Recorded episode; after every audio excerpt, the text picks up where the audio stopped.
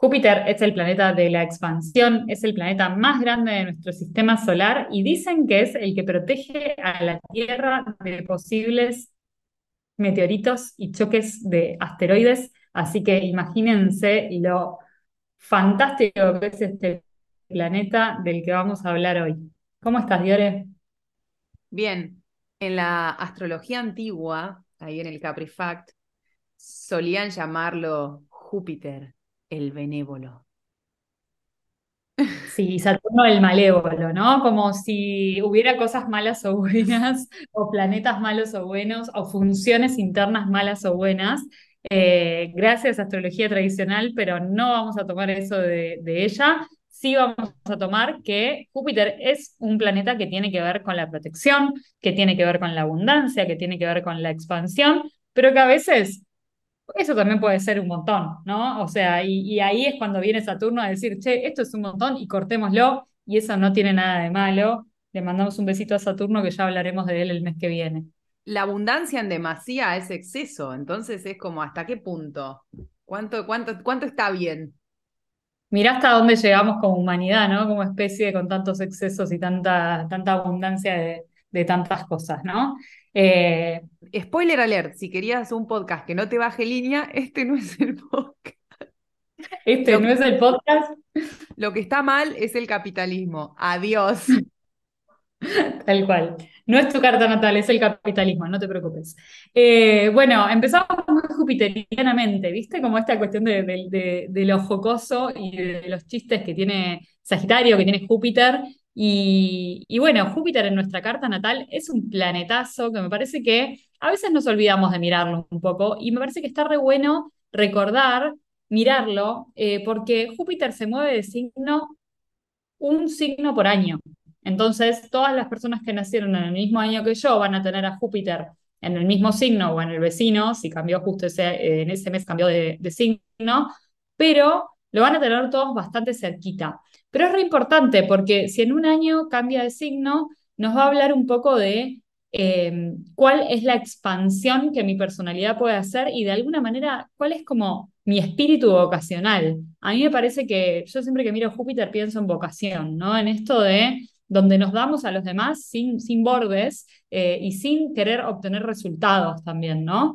Eh, entonces, mirar en qué signo y en qué casa tenemos a Júpiter nos puede dar mucha datita de primero, cómo nos sentimos abundantes y expandidos, y segundo, eh, dónde podemos canalizar esa, esa energía del bien. Bueno, y ya que estamos, eh, para no ir Júpiter signo por signo, que es un montón y tenemos solo 10 minutos, vamos a hacer una pasadita eh, por elementos. Y como el mandala zodiacal empieza con fuego, vamos a empezar con qué pasa con la gente que tiene Júpiter en fuego o en casa 1, 5 o 9. Bien, espectacular. Pensemos que Júpiter es el planeta asociado a Sagitario, o sea que es un planeta, si le tuviéramos que poner un elemento al planeta, sería fuego. Con lo cual acá tenemos fuego con fuego. Eh, Júpiter en fuego es, son personas que en general tienen una gran vocación de líderes, ¿no? Una gran vocación de motivar a otros, de compartir información, de enseñar algo y de impulsar a otros a moverse. Eh, ya sea porque lo tengamos en casa 1, casa 5, casa 9, va a haber mucho movimiento, mucho viaje, mucho querer mostrarme, o si lo tenemos en Aries, Leo y Sagitario, lo mismo, ¿no? Como que de alguna manera hay algo de destacarse entre multitudes acá, de, poder como eh, motivar a otros y, y, activar a otros hacia un, hacia un movimiento físico en general. Bien, hermoso. ¿Y qué pasa con la gente que tiene Júpiter en tierra o en casa 2, 6 y 10? ¿Qué es mi caso, yo tengo Júpiter en 2. Hermoso. Bueno, pensemos que Tauro, Virgo y Capricornio son signos de tierra. Acá es un Júpiter que va a estar expandido en cuestiones de materia, ¿no? En cuestiones eh, tangibles. Entonces, acá tenemos a los productores del zodíaco, ¿no? A, la gente que puede eh, producir materia, que puede organizar eventos, que puede organizar acciones, que puede materializar empresas, que puede de alguna manera eh, ser el organizador de- del zodíaco, ¿no? Es gente que puede eh, planificar y, de alguna manera poner en pasos lógicos y tangibles y pequeños eh, cualquier proceso. Así que hermoso. Como capacidad para movilizar recursos eh, tangibles para en pos de cualquier fin, ¿no? Ya sea algo para propio o de trabajo. ¿Qué pasa con la gente que tiene eh, Júpiter en aire, que vendría a ser Géminis, Libra y Acuario, o 3, 7 y 11? Es mi caso, este, yo tengo Júpiter en Géminis. Eh, eh, muy interesante porque mi vocación o mi profesión siempre fue muy geminiano, ¿no? O sea, desde chica me dedico a la publicidad y ahora a transmitir conocimientos a través de palabras eh, o a escribir. Entonces hay algo de lo, de lo geminiano que yo lo, lo veo mucho en mi profesión, no lo veo tanto en mi personalidad capaz, y me parece que Júpiter tiene que ver con eso, ¿no? Como con, con una energía que tenemos disponible para darla al mundo.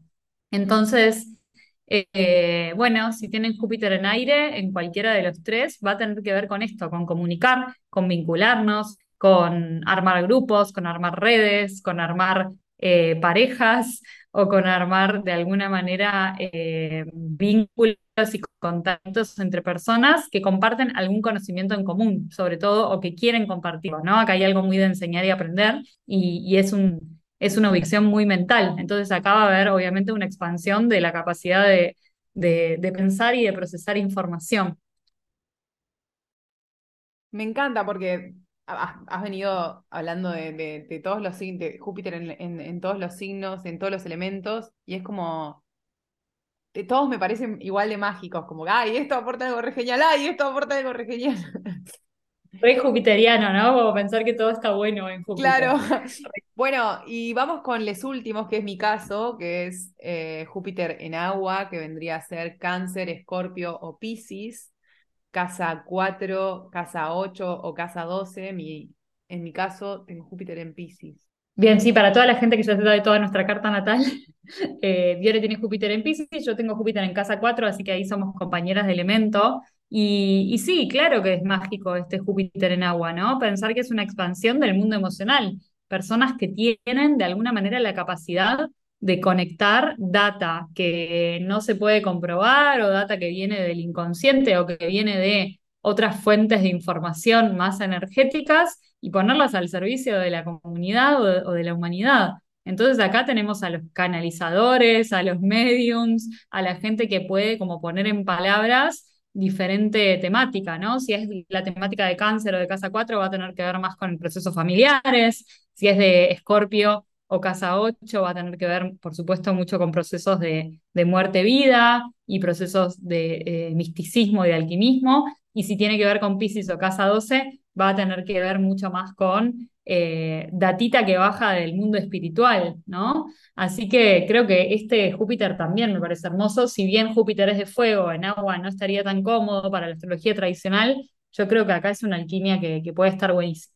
Y obviamente podemos tener Júpiter en, un signo y en una casa de otro elemento, ¿no? Que eso es lo más normal. Así que ahí hagan como su propia síntesis de esta info. Justamente Júpiter tiene que ver con la capacidad de hacer síntesis, de que todo lo que nos trae Mercurio, que es la mente, eh, Júpiter lo sintetiza y lo devuelve para entregárselo a otras personas. Voy a testificar. Eh, una de las capacidades que creo que tiene, o, algo hermoso que tienen los Júpiter en agua, es justamente la capacidad de poder leer cualquier eh, situación o cualquier cuarto, cualquier espacio, ¿no? Llegás a un lugar y automáticamente la datita es como, no solamente que te baje data de otros lugares, sino como esto de poder sostener cosas emocionales en conversaciones complejas, como poder, esta capacidad para mí de, de, de tener como la empatía, de decir, ah, esta persona, ok, se siente así, se siente así. Eh, y, es verdad, cuando pensamos que, que, Júpiter por ahí, esto asociado con la, con la profesión o con la vocación, eh, en lo personal yo también siento como que hay gran parte de mi espiritualidad que la puse como al servicio de mi vocación que encontré a través de la astrología. Así que aprobado el contenido.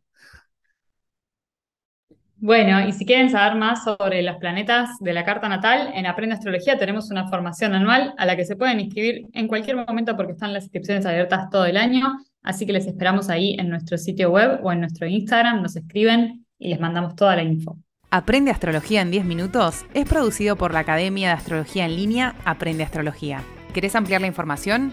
Podés aprender mucho más en nuestro podcast extendido. Para encontrarlo, solamente te tenés que dirigir a www.aprendeastrología.com barra podcast. Y si querés seguirnos por las redes sociales, podés encontrarnos en todas las redes sociales como Aprende Astrología.